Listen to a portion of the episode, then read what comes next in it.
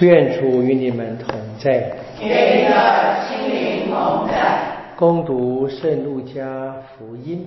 主愿光荣归于你。若瑟和玛利亚到了按梅瑟的法律该取节的日期，便带着孩子上耶路撒冷去献给上主，就如上主的法律上所记载的。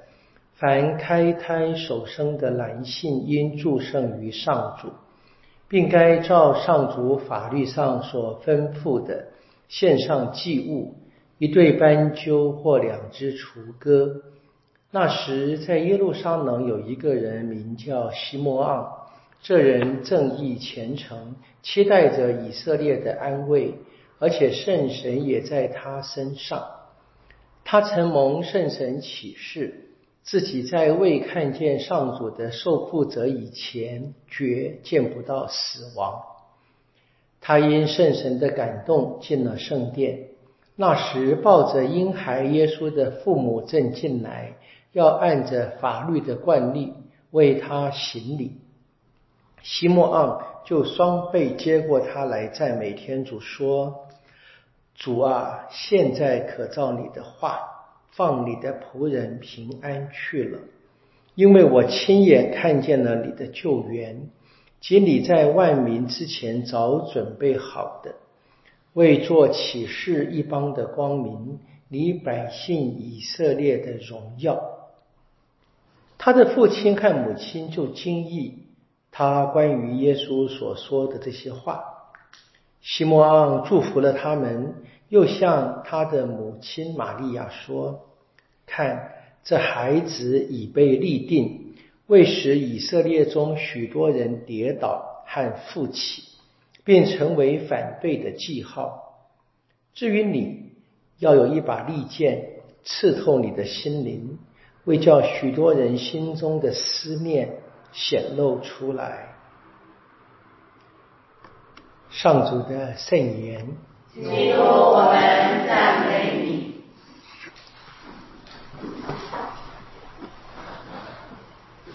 我们看见耶稣诞生后，紧接着就是投胎的男儿啊，应该要献于天主。然后呢，母亲给按着法令的规矩啊，行各种礼仪，特别是取节的礼仪。那么，玛利亚、耶稣跟若瑟。都是遵守法律的，法律是天主的命令。我们今天在读经一也听见若望一书说的啊，如果我们遵守天主的命令，就知道我们认识他。那若望作品里面的认识，当然就是跟创世纪是一样的爱他。如果我说我爱天主，就遵守天主的命令。那么，在若望的传统里面，这边谈的天主的命令和耶稣的命令，当然是指彼此相爱，那毫无疑问的啊。但是也不应该仅仅是如此嘛，就是所有天主的命令啊，特别是我们今天讲的在教会内啊。那么从过去犹太人遵守的这个法律书、梅瑟五书，那我们今天呢，在教会的传统当中这么多的礼礼仪规矩或者是法令。那应该都遵守的。我们当然不会知道每一个细节，但是大的原则大概大致都知道。教会的命令其实本来就应该比一般呃现世的生命的标准要更高嘛啊，因为我们是直接的来自于天主。我们遵守命令的最根本的榜样，在今天的福音就出现了嘛，耶稣。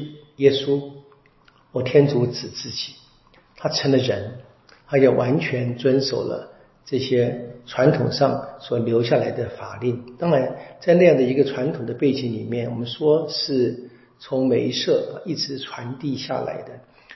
但是天主子啊，也是真天主嘛啊，他并没有因此而跳过，他也非常好的遵守了。那表达了他，表达了他从。接受天主的派遣来到人间，到了现实的生活的全部，他都是接受了天主给他的命令，包含他教宗徒们或教我们的彼此相爱。那么彼此相爱，在他身上是发展到极致，他就是爱人，他体谅人的一切。在耶稣的死亡当中，我们从希伯来书可以知道，所以他了解我们的一切。平常我们讲爱哈，有一个大的一个困境，就是我们其实很难说，呃，我真正明白我所爱的那个人全部的感受。我们讲那个同理心了啊，就我们是想有同理心。也有相当的困难度啊，因为每个人的感受的确是不一样。我们我们的俗话说，我们不是某一个人肚子里面的蛔虫嘛，好的，蛔虫也不会知道的啦啊。就是我们怎么样去不断的努力，那我们至少在耶稣身上看见榜样，他就是愿意什么？愿意去分担我们的全部忧喜哀乐。那他也真正的跟着我们人一样，所在大量的。哀嚎跟眼泪当中，他学会了服从天主。那他是学会了服从天主，同时就给我们留下了榜样。我们就是能够要在生命里面不断的去想这个了。除了这个彼此相爱这个词，其实比较空泛啊。我们当然绝对的原则是如此。我们可以问每一个行为、每一个做法，我是不是爱啊？但是我们知道，在现在的社会的。发展当中，可能我们这个整个的价值观呢，或者我们的良心啊，都会在呃有点令更需要去自我批判嘛。我想一个比较简单，都是遵守法令啊，遵守教会的规矩，都是一个很简单的标准。我们必须在先把这些教会的礼规好好的遵守之后呢，我们才有可能超越它，真的进到。最根本的精神，我们当然不能够成为形式主义，不能够成为文字主义。那么这个是不是我们真正所追求的？我们追求的是，当然是天主透过耶稣用最深的启示，不能够成为这个耶稣所说的啊，这个像法利赛人跟撒杜塞人的酵母所影响的。但是，我想我们当然不用担心这个，我们当然连这基本的规矩都差得很远嘛。求天主帮助我们在整个的。